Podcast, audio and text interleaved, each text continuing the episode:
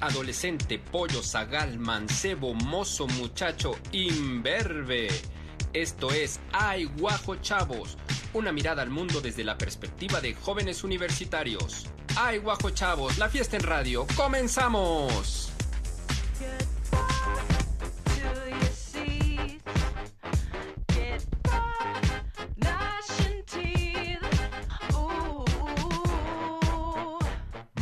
Pero muy, pero muy buenas tardes tengan todos ustedes.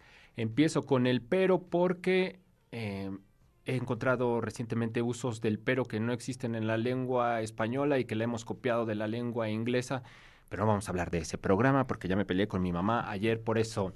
Bueno, soy Rodrigo Durana y estaré toda esta hora con ustedes. Esto es Ay Guajo Chávez programa donde jóvenes y jóvenes universitarias nos cuentan, nos explican cómo entienden, cómo ven el mundo y yo en representación de los rucos, por eso uso saco el día de hoy naranja calabaza, les pregunto y les cuestiono para tener una mejor convivencia y para entender. Bueno, el día de hoy es un programa bien interesante, al cual ya le traíamos ganas desde hace algún tiempo, pero no sabíamos cómo abordarlo, pero el día de hoy es perfecto. Saludo como cada semana a Nicole Schiaffini, ¿cómo estás? Hola, hola, muy feliz de estar aquí otra semanita, esperando que tengan un excelente día, deseando que estén comiéndose un consomé y una rica barbacoa y pues que les interese nuestro programa el día de hoy. Bueno, barbacoa. O su alternativa vegana o vegetariana, lo que prefieran. antojo, muy una bien. disculpa. Muy bien, muy bien, muy bien. Bueno, y saludo después de 600 años de no venir porque se fue a el país más imperialista del universo, a Kiara Hernández, ¿cómo estás? Gracias, qué recibimiento. Pues muy contenta, muy imperialista, no, no se crean. Eh, estoy muy contenta de regresar y sobre todo al programa con un tema que me interesa muchísimo. Yo considero que a muchos les va a interesar y se van a quedar todo el programa para esta discusión activa. Y bueno, esperando que deje una reflexión, que deje eco para los próximos días, porque es un tema muy interesante, como ya estaba diciendo, que es el de movilidad de transporte. Ok, ¿cómo está tu English? Está eh, fantástico. ¿Cómo se dice movilidad y transporte? No sé, ya se me Bueno. olvidó, estoy en México. Ok, sorry, sorry. Después de Bueno, los tacos, se me fue. se te fue todo. ¿no? Bueno, y saludamos con muchísimo gusto a la doctora eh, Lidia Deni Gamboa. Gracias por venir. Hola. Gracias por la invitación, es un placer estar aquí con los jóvenes, con los más viejos como yo y bueno, vamos a hablar de, de esto que es súper interesante, en efecto. Profesora de filosofía, pero no solo eso, sino tiene un trabajo impresionante en muchos ámbitos en nuestra sociedad. Vamos a platicar de eso. Y bueno, saludo obviamente a Óscar Espinosa en el Master of Puppets, a Carla Bautista, a Nadia Flores Caltenco, ¿verdad? Caltenco, que es conejo echado en la loma, y al grandísimo Néstor Vázquez. Hola, Néstor. Bueno, y obviamente Alberto Rosales en la producción. ¿Les parece si vamos a la cápsula? Vamos a la cápsula primero para después ya entrar de lleno a la, a la charla, lo que vamos a platicar. Vamos a la cápsula de los fantabulosos que precisamente es sobre movilidad.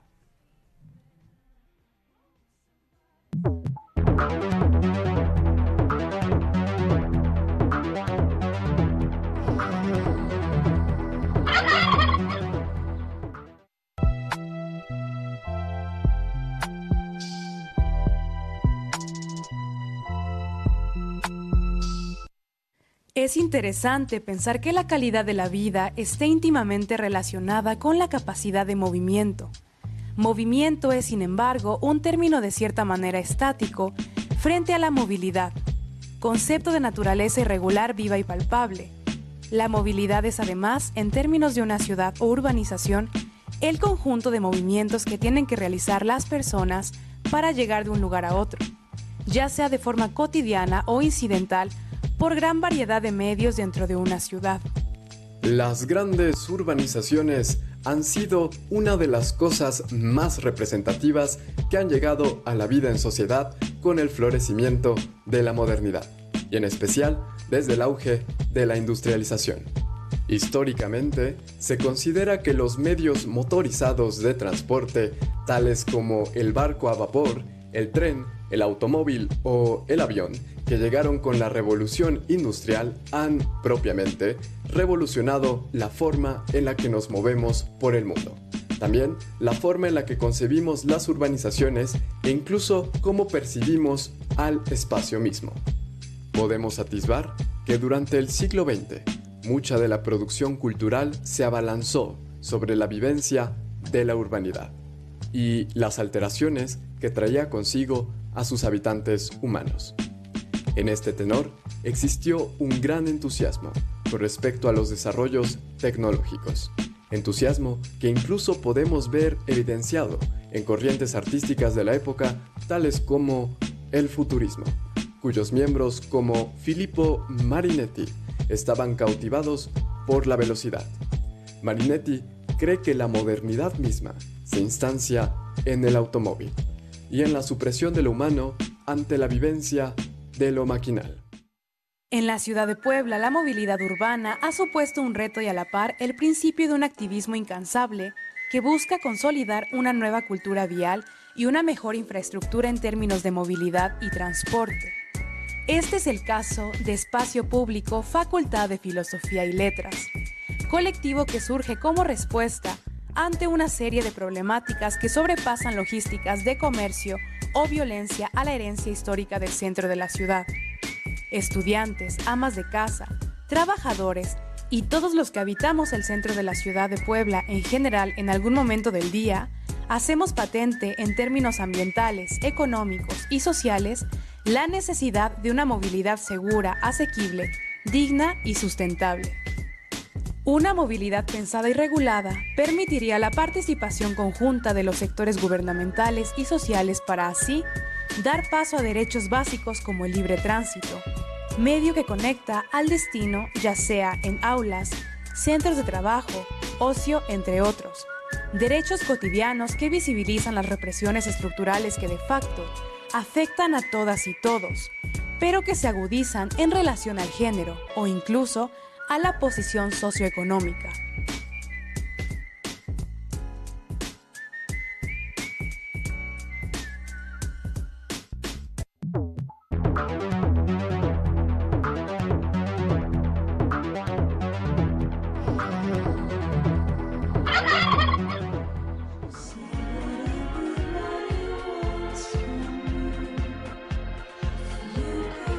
Ahí está la, la cápsula que hicieron los fantabulosos.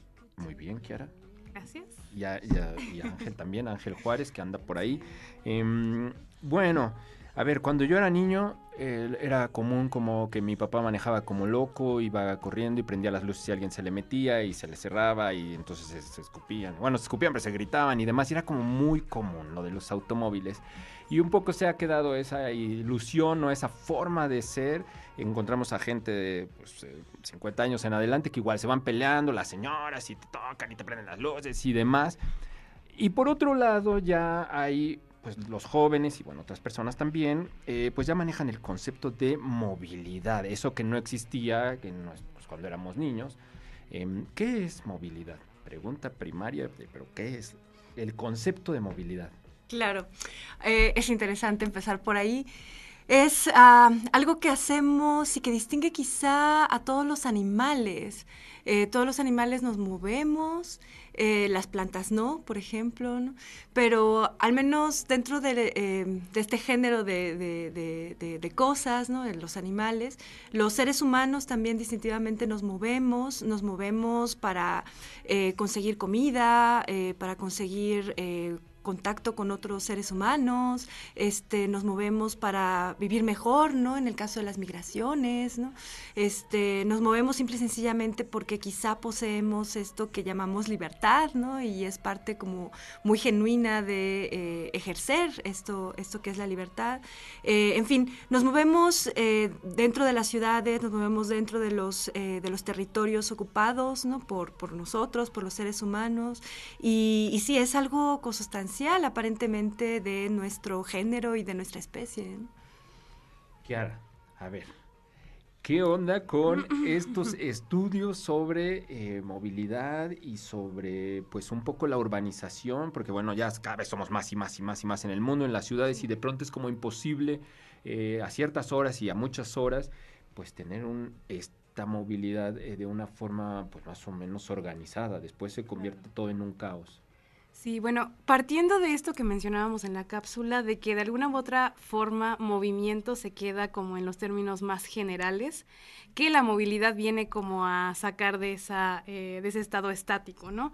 La movilidad viene a determinar que hay una codeterminación entre espacio y agentes. Eso me parece muy interesante porque precisamente informándonos acerca del contexto en el que se, se ha desarrollado la movilidad para este colectivo que ahorita vamos a presentar, eh, pues se hablaba sobre cómo es que se suele considerar al hombre, al ser humano, como máquina en los espacios y que por lo mismo no se dignifica la vida en el espacio común. Esto es algo muy importante de, tocar y de explicar porque pareciera que hay una especie de frialdad y de desconexión entre los peatones, entre eh, los ciclistas, entre los agentes en eh, ya sea vehículos privados o públicos y que por lo mismo no, no atendemos como todas las vertientes o todos los ejes que incluyen la movilidad.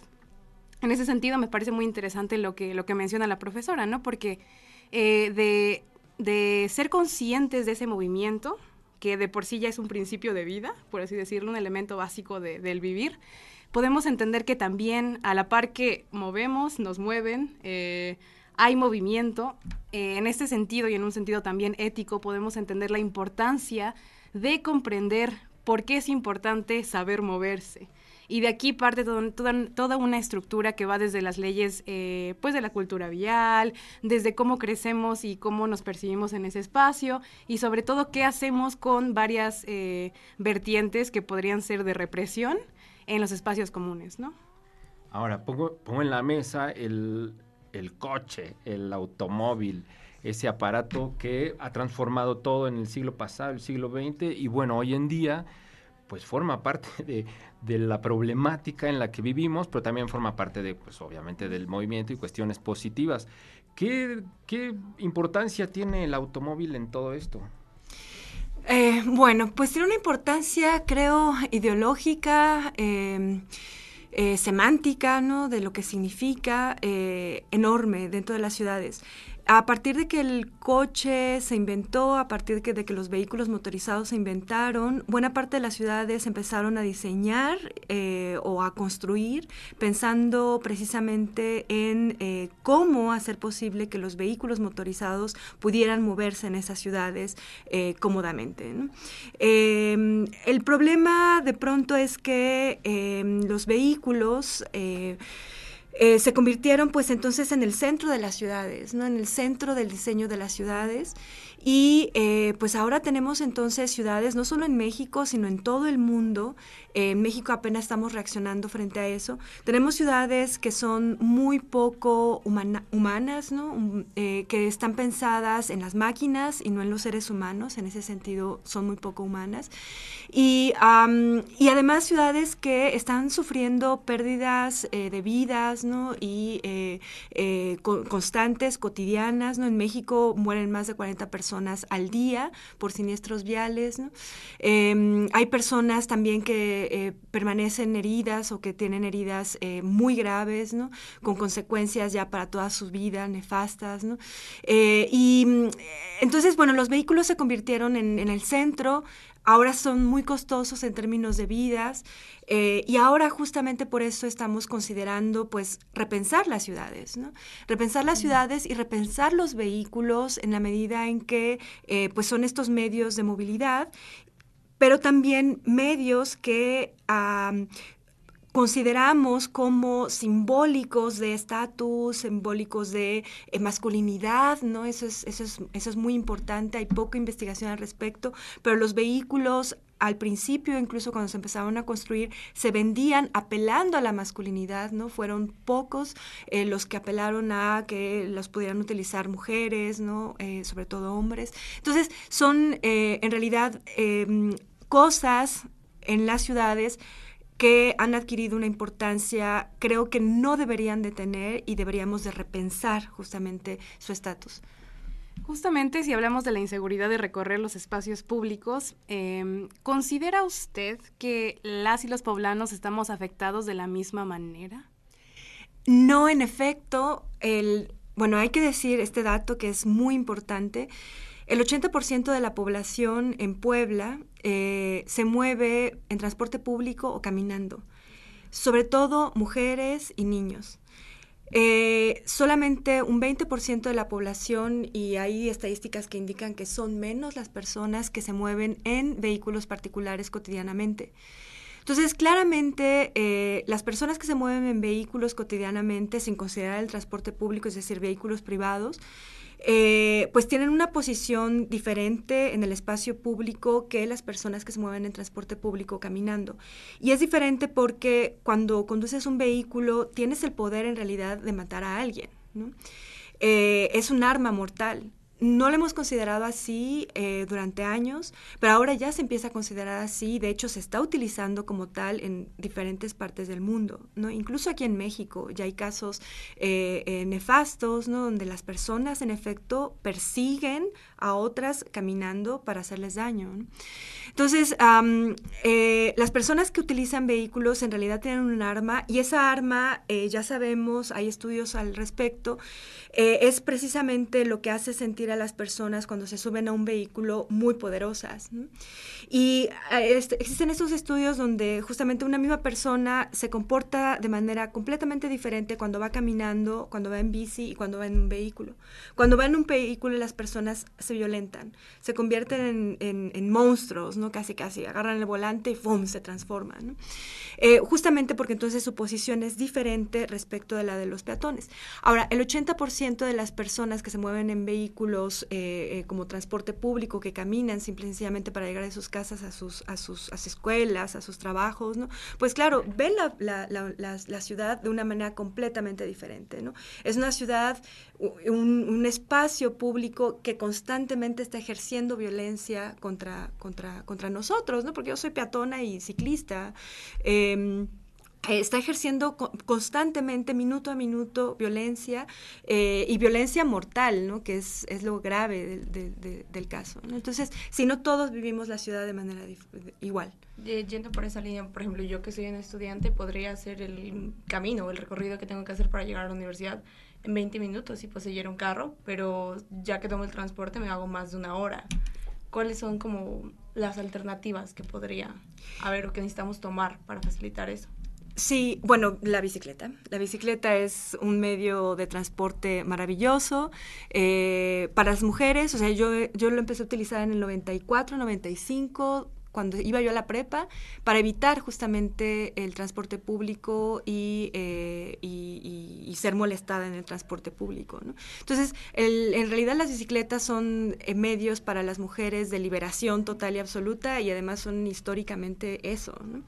Esa es una alternativa y bueno, las organizaciones que estamos metidas en esto, por eso le ponemos mucha atención al asunto de eh, construir ciclovías, porque las ciclovías te hacen sentir mucho más seguro y no solo es un asunto de eh, sino también es un asunto real, ¿no? Hay también estudios que indican que las ciclovías permiten eh, o hacen más seguros los trayectos, en realidad. Y pero también otra cosa que, podemos hacer es simple y sencillamente eh, exigir un mejor transporte público. El transporte público en Puebla y en general en México ha sido concesionado y eh, con estas concesiones lo que se ha hecho es básicamente delegar eh, el, trabajo, el servicio a, concesionarios privados y el Estado simplemente se ha hecho de la vista gorda. tenemos que exigir, sin embargo, que el Estado haga lo que tiene que hacer eh, por, por ley, que es regular en realidad el transporte público y una de las cosas primeras que tiene que hacer es em, regularlo de modo tal que eh, eh, sea em, que funcione como en red. ¿No? Eh, lo que tenemos ahorita, por ejemplo, es un transporte público que el 80% transita por, por, el centro histórico por razones de tradición, ¿no? cuando no es necesario. ¿no? Entonces hace eh, que bueno, sea mucho más difícil para los mismos transportistas eh, transitar por el centro histórico, pero también hace más difícil para los usuarios tomar el transporte, los, trayectos son muy largos, de pronto tiene uno que tomar el transporte a la mitad de la calle calle, ¿no? Porque hay tres líneas de transportes públicos, ¿no? Dentro, eh, en una sola eh, avenida. Este, en fin, hay, hay, hay condiciones que hacen casi imposible, ¿no? desear tomar, tomar un transporte público. Entonces, sí, creo que tenemos que exigir, ese tiene que ser el camino, también porque en términos de calentamiento global, de esto que está ocurriendo en el planeta, la alternativa, una de las alternativas, junto con la movilidad activa, es el transporte público y no los vehículos privados. Ah, bueno, eh, oye, una, una pregunta. Em, ¿Cómo podría, o sea, yo he visto que en, en, las calles de pronto los semáforos ya son como más, más consecutivos, o sea, los rojos, o sea, y, y, todo lo que se ha hecho un poco es como procurando que los automóviles vayan más lento, eh, em, pues se han reducido los, los, eh, los, máximos de seguridad y demás, pero todavía sigue siendo como, o, sea, no, no, no ayuda del todo, o sea, sí es un poquito, pero ¿qué se tendría que hacer a lo mejor, eh, pues para modificar esta circunstancia. Yo recuerdo un meme donde está la calle y la parte que utiliza en los automóviles como si fuera un vacío y la parte que ocupan los, los, los peatones y es chiquitito, ¿no? O sea, toda la calle es de los, de los automóviles. ¿Qué se podría hacer? ¿Qué alternativas? A lo mejor a largo plazo, pero ¿cómo, cómo podríamos como humanidad y en este caso en, ciudadanos de esta ciudad, a futuro, a largo plazo, eh, hacia dónde tendríamos que dirigirnos? ¿Hacia reducir los automóviles o reducir a las personas? No sé cómo, o sea, no, no tengo idea, pero hacia, hacia dónde podríamos dirigirnos. Ay, qué eugenista. Ah, no es cierto. pues creo que tenemos que reducir justamente el espacio que ocupan los vehículos. Y esto quiere decir que no se generaría más tráfico si hacemos eso. Creo que normalmente las personas piensan, ah, si se reducen las calles va a haber más tráfico. No, justamente lo que ocurre cuando se reducen las calles para eh, el uso de vehículos ahí es que deja de haber tantos vehículos, ¿no? Y entonces incentivas en realidad el uso de eh, banquetas, el uso de otros medios, ¿no? Eh, lo que tenemos que hacer es justamente entonces incentivar otras formas de movilidad eh, caminar, andar en bici, ¿no? Y también creo que eso es algo muy importante eh, y que ya lo mencionaba Kiara, eh, tenemos que empezar a considerar también el espacio público, no solo como un espacio de movilidad, ¿no? Estamos hiperacostumbrados a que el espacio público lo vemos solamente para, como un lugar de tránsito, ¿no? Un lugar para llegar de, un punto A a un punto B. Em, y en realidad eso creo que está dañando profundamente eh, los lazos sociales que estamos estableciendo en México. Em, ah, no tenemos muchos ni suficientes eh, lugares, áreas verdes, por ejemplo, o áreas donde nos podamos sentar, sentir seguras, seguros, platicar con otras personas, eh, sí, que haya niños jugando en espacios seguros. Eh, los, la mayor parte del espacio público lo utilizamos solo para movernos. Y esto aparentemente tiene que ver precisamente con una, con una perspectiva de eh, planeación eh, pues colonial, ¿no? Nos, Nosotros a nosotros mismos nos hemos visto como agentes que trabajan y solo trabajan, ¿no? Que no tienen, no, deben no debemos de tener espacios para eh, divertirnos eh, sanamente, ¿no? Para eh, platicar, para discutir, para poner nuestras perspectivas sobre una misma cosa, ¿no? Y, y, entonces, bueno, con los vecinos, por ejemplo, de pronto es difícil encontrar un espacio donde encontrarse, ¿no? Donde ponerse de acuerdo. Lo veo con mis vecinos, por ejemplo, de pronto tenemos necesidad de reunirnos y terminamos reunirnos, reuniéndonos en el atrio de una iglesia, ¿no? Porque no hay otro espacio espacio donde se pueda uno reunir, ¿no? Entonces creo que esa perspectiva tiene que cambiar, eh, tiene que cambiar también por razones de justicia social, ¿no? Porque el, el, el 80% de la población se mueve caminando y en transporte público, tiene que cambiar porque estamos hablando de calentamiento global, ¿no? Y tiene que cambiar también porque los espacios para la sociabilidad tienen que ser más seguros y tienen que existir. ¿no? Okay. Bueno, vamos a ir a, una pausa y vamos a regresar para seguir charlando de este, este tema tan interesante y, em, y también la perspectiva universitaria. Creo que es bien interesante y bien importante lo que lo que pensamos y, lo que finalmente construimos dentro de esta burbuja llamada WAP y que luego pues espero que eso se vaya hacia, hacia afuera. Vamos a ir a la, a la pausa yo creo y regresando, yo creo que regresamos a la cápsula, ¿no? Directamente a la cápsula de Axel Reyes Coatl sobre las arañas. Axel regresa, estudiante de biología que siempre nos tiene estas cápsulas tan interesantes, esta, en esta ocasión sobre las arañas. ¡Ay, guajo! ¡Ciencia!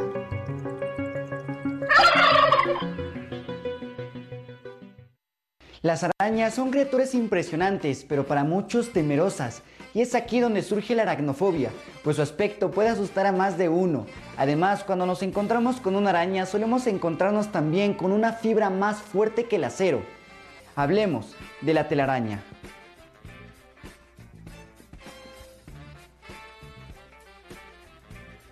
Todas las arañas son depredadores de pequeños animales y es así como producen seda para cazar, para construir refugios e incluso para hacerse llevar por el viento. Han conquistado con éxito casi todos los medios terrestres y también los acuáticos, como la araña de agua, una especie de araña que habita en los arroyos de Europa. Lo que hace es tejer un refugio entre la vegetación acuática y debajo deposita burbujas de aire hasta formar una campana de buceo en donde puede comer, mudar, aparearse e incluso depositar sus huevecillos. Pero, ¿cómo logran producir telaraña las arañas?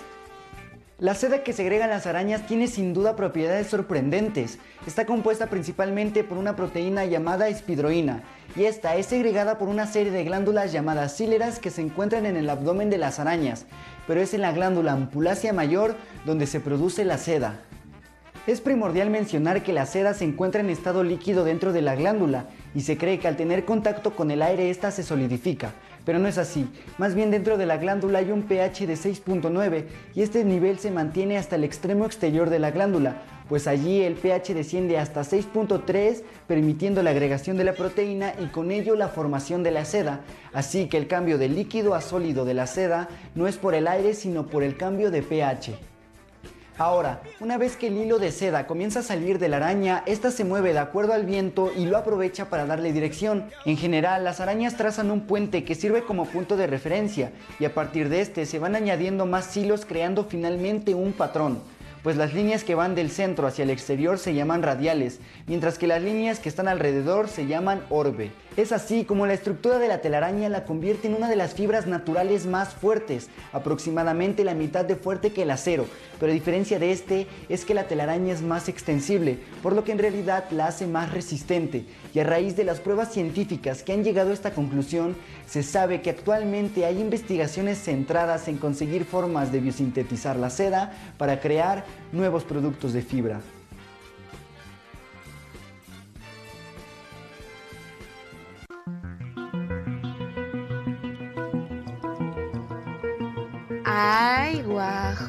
Guajo! ¡Ciencia!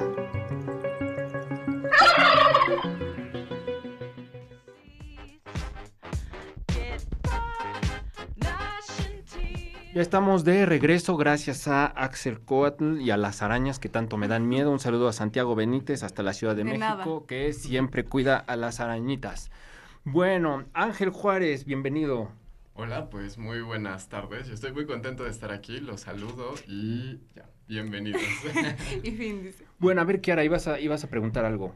Sí, eh, ya que se estaba poniendo muy seria la conversación, y honestamente me interesa que se ponga así porque estamos hablando de un tema muy delicado. Me gustaría introducir, pues, eh, para expandir lo que estaba me mencionó la profesora, una pregunta respecto a lo que ha venido sucediendo, como podemos ver que fue el caso de Manuel Vera, o eh, en, otro, en otro caso, el tema de los repartidores a domicilio que arriesgan su vida día a día en este espacio común que es Puebla. Em, ¿Existe alguna ley respecto a la cultura vial que se esté desarrollando actualmente?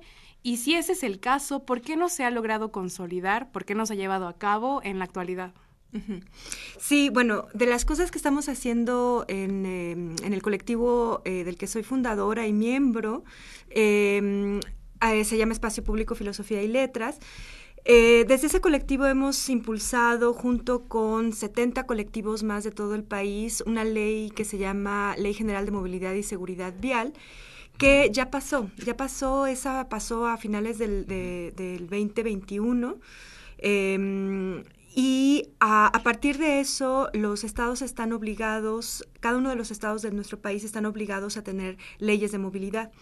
¿Esto qué significa? Eh, significa, bueno, una de las llevar a cabo una de las estrategias recomendadas por eh, diversas instituciones internacionales, eh, llevar a cabo esa estrategia eh, legal, jurídica, significa entonces, al final de cuentas, tener como las herramientas para las organizaciones civiles, pero también para los gobiernos, que nos permitan impulsar políticas públicas que mejoren la movilidad y el espacio público.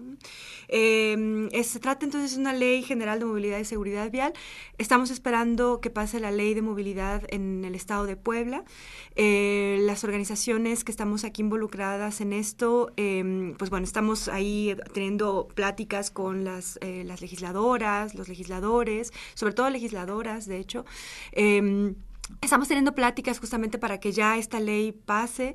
Eh, esta ley ha sido propuesta por el Ejecutivo, eh, fue propuesta este año y ah, desde nuestro punto de vista, o al menos eh, desde mi punto de vista, es una muy buena propuesta porque además es una propuesta que fue redactada por una de las organizaciones que pertenecen a la coalición Movilidad Segura, que es precisamente la que propuso la Ley General de Movilidad y Seguridad Vial a nivel federal. Entonces, como organizaciones, primer lugar, esto hay que llamar la atención en esto, hemos conseguido esta ley, ¿no? Esta ley general.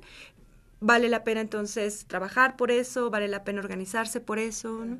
Y eh, una vez que tengamos nuestras leyes estatales, bueno, lo que va a ocurrir en primera instancia es que los estados, municipios y estados eh, van a tener la obligación de considerar para todas sus políticas públicas lo que llamamos eh, la pirámide de la movilidad o de la vulnerabilidad.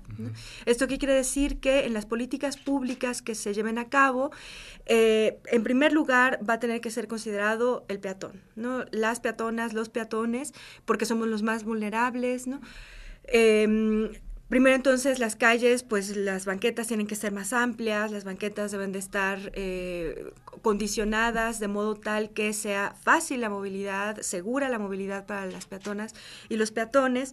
Eh, en segundo lugar, el transporte público. ¿no? Eh, ¿Por qué? Porque es el menos contaminante, porque es por, al que tenemos, por el que tenemos que apostar para el futuro, para evitar que lleguemos a más de 2 grados centígrados en el calentamiento global.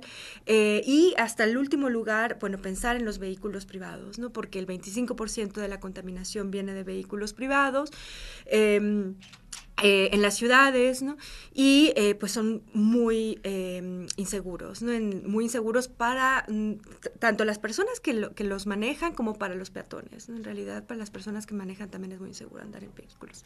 Sí, sí, bueno, al respecto y como un último comentario, pasando por los ciclistas y por los peatones, me parece muy importante mencionar que en, en algún caso particular, recuerdo haber llegado temprano a, a la facultad, la Facultad de Filosofía y Letras, porque te, tomábamos clases eh, por ahí de las 8 de la mañana y era muy complicado porque eh, en algunas ocasiones la facultad no estaba abierta, yo llegaba temprano y tenía que sentarme en las bancas frente al Carolino. Era una situación un poco estresante porque precisamente las calles no están pensadas para, eh, bueno, retomando lo que nos mencionaba hace un, hace un momento, para evitarlas o para eh, situaciones que no sean de un movimiento rápido y productivo. Porque al sentarte, pues vives este, eh, pues acoso como tal, ¿no? De, vendedores que utilizan el pretexto para venderte algo y a la par, pues para acosarte, ¿no? Como de, te estoy vendiendo esto y demás, pero después es como... o asaltarte pasivo-agresivamente. y, y ahora que mi hermana está en la preparatoria, en la preparatoria Emiliano Zapata, es una de las situaciones que más me preocupan porque dices, bueno, ¿cómo podemos eh, no solamente ir de un punto A a un punto B, sino hacer que este recorrido, que es lo más importante, enfatizar en los detalles de este proceso de, movilidad sean seguros? Y lo que está mencionando me parece muy importante, muy interesante y pues eh, me gustaría que, todas y todos nos involucráramos en esto que está sucediendo. Ahora, la, universidad, yo, yo vivo en el centro y salgo en las mañanas con mis perros y desde este semestre te puedo decir que la universidad, eh, no sé si es a propósito o por qué razón, o circunstancia, salen los compañeros de DASU y están eh, acomodados estratégicamente en ciertas esquinas en, el centro de la ah, ciudad en las mañanas este, mm, yo creo que cuidando un poco a los alumnos de prepa y de facultades y demás. O sea, sí, sí se ha tomado, al menos en este, en este caso, yo sí he notado que sí hay como una, una acción chiquita, pero que creo que puede ser bastante importante, por lo menos en cuestión de, de seguridad. Ok, sí. sí y bueno, también creo que sobre todo acerca de lo que estaba comentando la profesora hace unos instantes, tiene que ver también con mucha de la acción que hacen los colectivos, ¿no? Porque también creo que una de las cosas más importantes, a veces uno como peatón o a veces uno que puede llegar a tener accidentes con eh, las cuestiones de la movilidad, pues uno se puede llegar a sentir impotente, ¿no? Y pensar, bueno, entonces, ¿yo qué puedo hacer para cambiar esta situación? Y normalmente a veces uno piensa que pues nada, ¿no? Pero en realidad no, o sea, podemos ver a partir de, esas, este, de esos ejemplos, como usted ya bien menciona, con este con Espacio Público, Filosofía y Letras y demás colectivos que sí han logrado hacer cosas efectivamente y que sí se han podido hacer este, estas cuestiones. Entonces no sé qué le diría usted como al, al público que alguna vez ha sentido impotente ante alguna situación de este estilo. Eh, bueno, primero hay que hablarlo con, ahora sí que con quien más confianza tengas, eh, organizarse, ¿Cómo, ¿cómo se empiezan a organizar? Pues la verdad es que... Eh, cuando decidí, em, junto con mi pareja y, una amiga, eh, decidimos pues abrir la convocatoria dentro de la universidad, que era como el espacio más cercano, ¿no? Enviar un correo, simplemente enviamos un correo a todos los colegas eh, de la facultad y a otros amigos y colegas eh, fuera de la, de, la, universidad, enviar un correo diciendo, bueno, vamos a, organizar un eh, colectivo especializado en espacio público y movilidad, este, vamos a tener una reunión tal día, a tal hora, quien quiera llegar y ser parte, lleguen. Llegaron en ese momento 40 personas. Eh, poco a poco se fueron saliendo, ¿no? Eso es parte de, lo, de la normalidad, ¿no? Cuando organizas un colectivo. Y a veces no, ¿no? En, eh, en, el extranjero, cuando estábamos en el extranjero y estaba todo el asunto de la, em, eh, de la violencia aquí en México, también organizamos un colectivo y ahí sí se mantuvo mucho más cerrado y mucho más activo. Eh, pero bueno, entonces eso es lo que hicimos, simple y sencillamente convocar a las personas y ahí es cuando te das cuenta de que en realidad no estás solo, ¿no? No estás sola.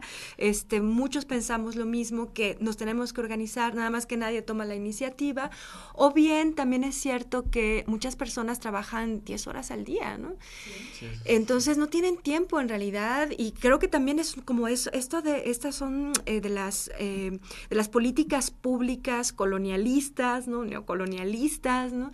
Que se nos imponen, eso de trabajar 10 horas al día parece que es para que no te organices, ¿no? Para que no tengas la posibilidad de, eh, em, de, de, de, hablar, ¿no? De, mejorar tus condiciones de vida, en fin. Pero bueno, los que no tenemos afortunadamente eh, espacios laborales mucho más humanos, pues nos podemos organizar y lo estamos haciendo para que también otras personas no tengan que ocupar su tiempo en eso, ¿no? Y puedan, podamos vivir mejor todos. Sí, y me llama mucho la atención porque creo que va muy de la mano con respecto a lo que dice incluso Durana, como de esta cuestión de la burbujita que a veces puede ser como la, la universidad, pero también a partir como de las relaciones que se gestan dentro de la propia universidad también uno puede hacer verdaderamente como este, cambios ya en el entorno, ¿no? Y yo creo que esa es una de las principales misiones de la universidad, ¿no? Y que al final de cuentas eso también pues es, mm, o sea, su impacto más allá de lo académico, ¿no? O sea, y más allá de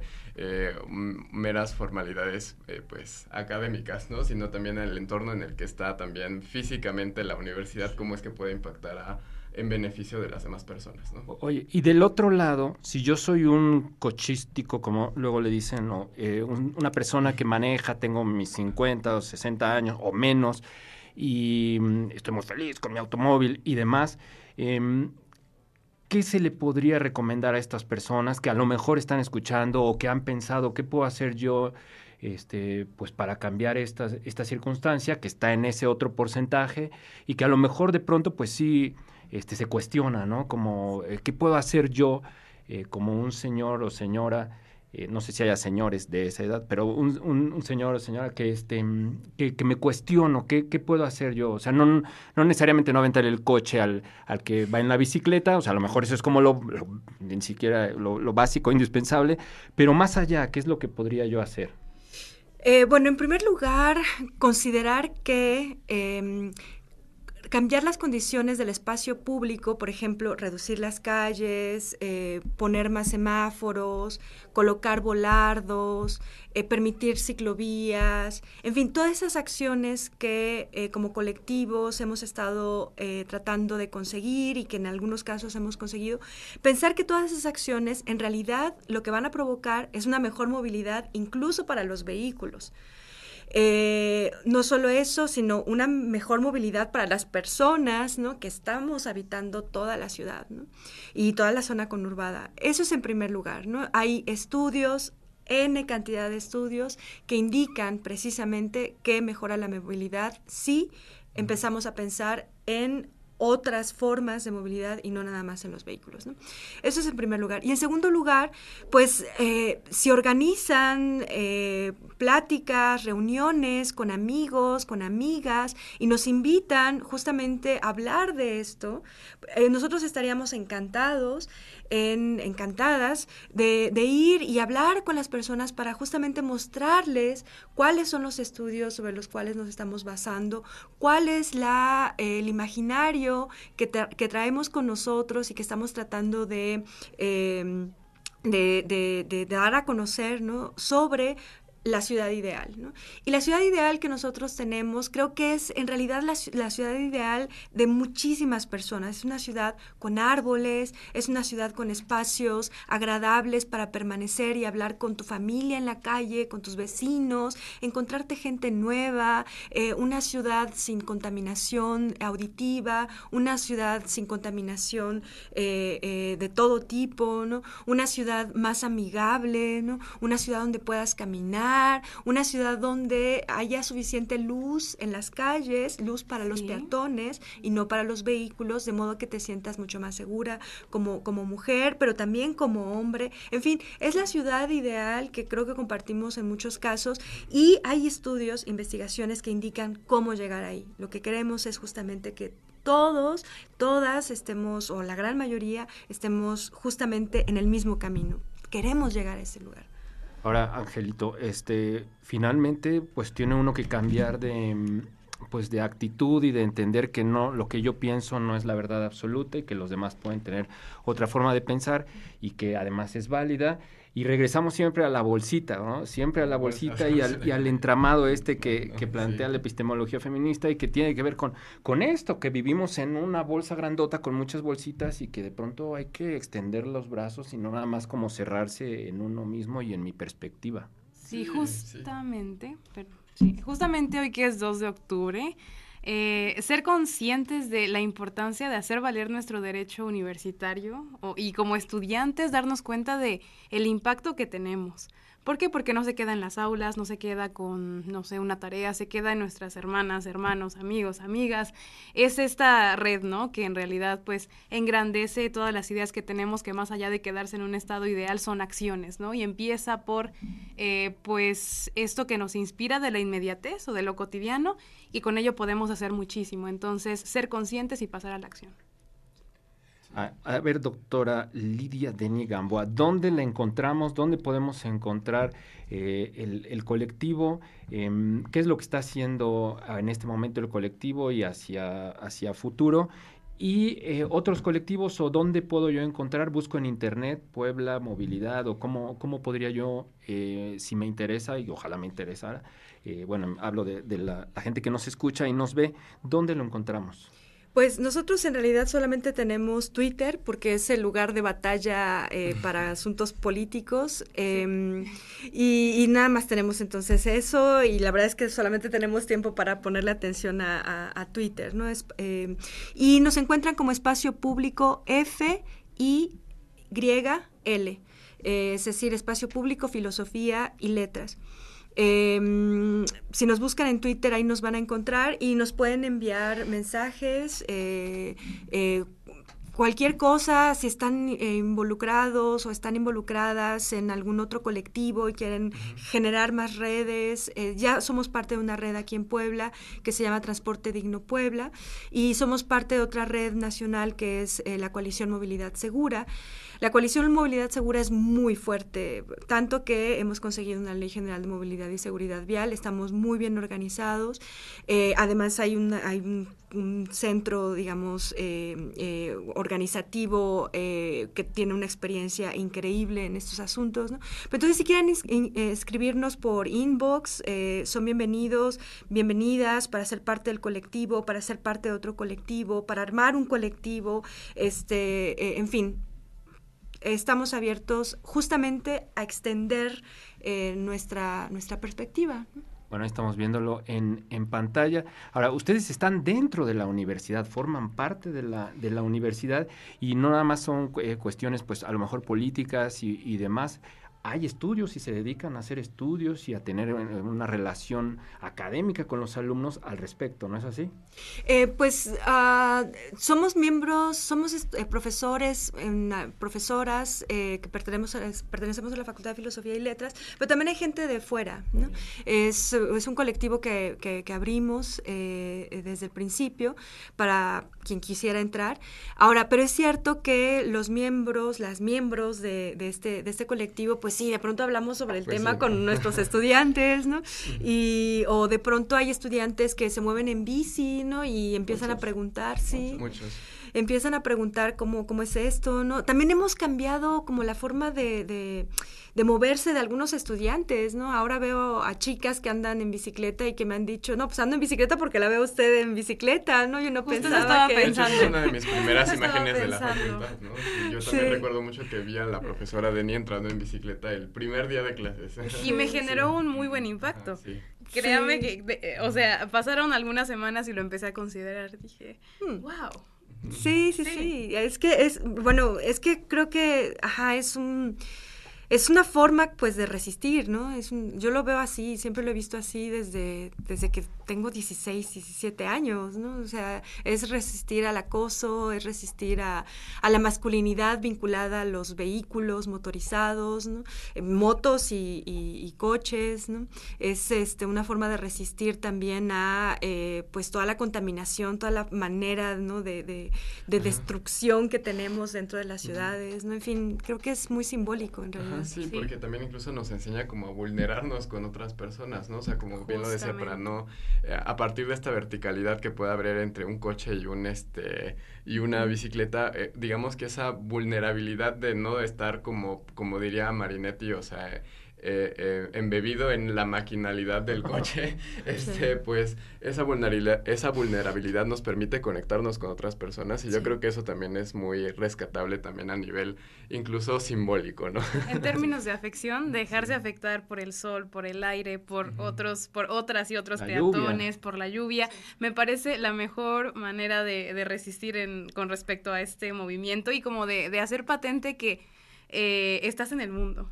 Eso me parece maravilloso. Sí, la experiencia de, la, de la ciudad y del mundo y de las otras personas en bicicleta y caminando es absolutamente diferente que cuando eh, conduces un vehículo. Cuando conduces un vehículo te sientes muy segura, te sientes muy seguro, no oyes lo que está pasando alrededor, ¿no? Tampoco calculas bien las distancias. Hay personas que dicen que es que es larguísimo lo que estás recorriendo. No, me hago 10 minutos, me hago 15 minutos, me hago 30 minutos, ¿no? Y las personas creen que en bicicleta te vas a hacer dos horas, ¿no?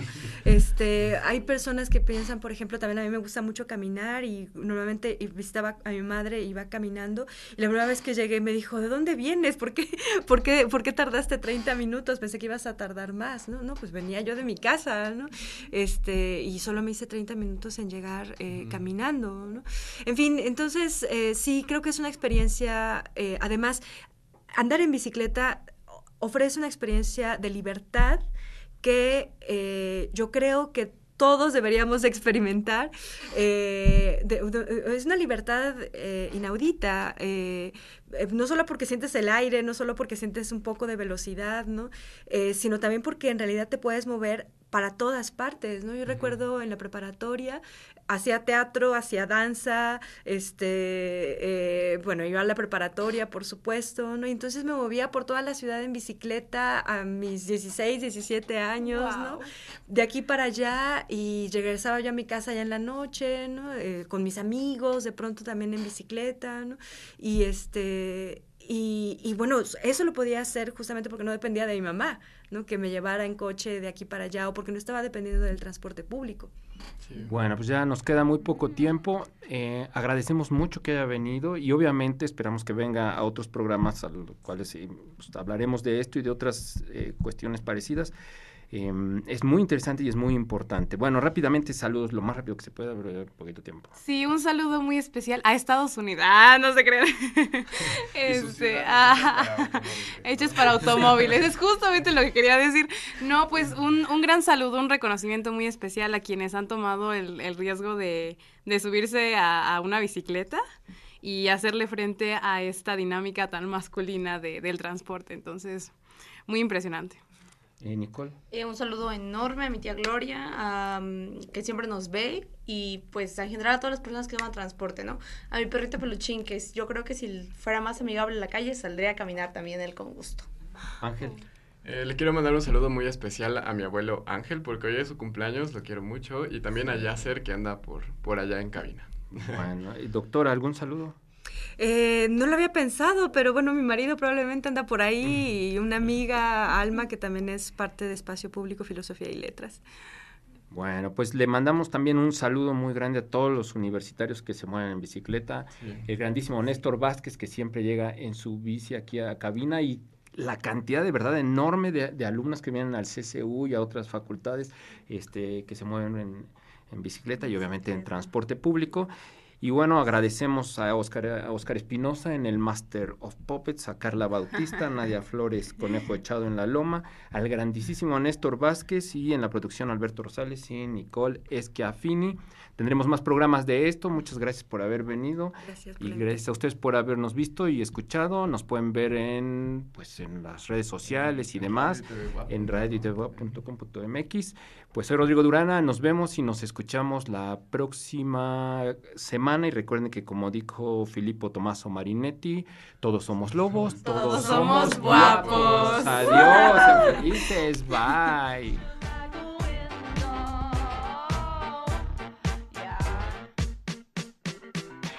Dejarnos acompañarle. Sigan las incidencias del programa de hoy en Instagram y en nuestro Facebook Ay Guapo. Una mirada al mundo desde la perspectiva de jóvenes universitarios. Nos escuchamos la próxima edición. Sean felices.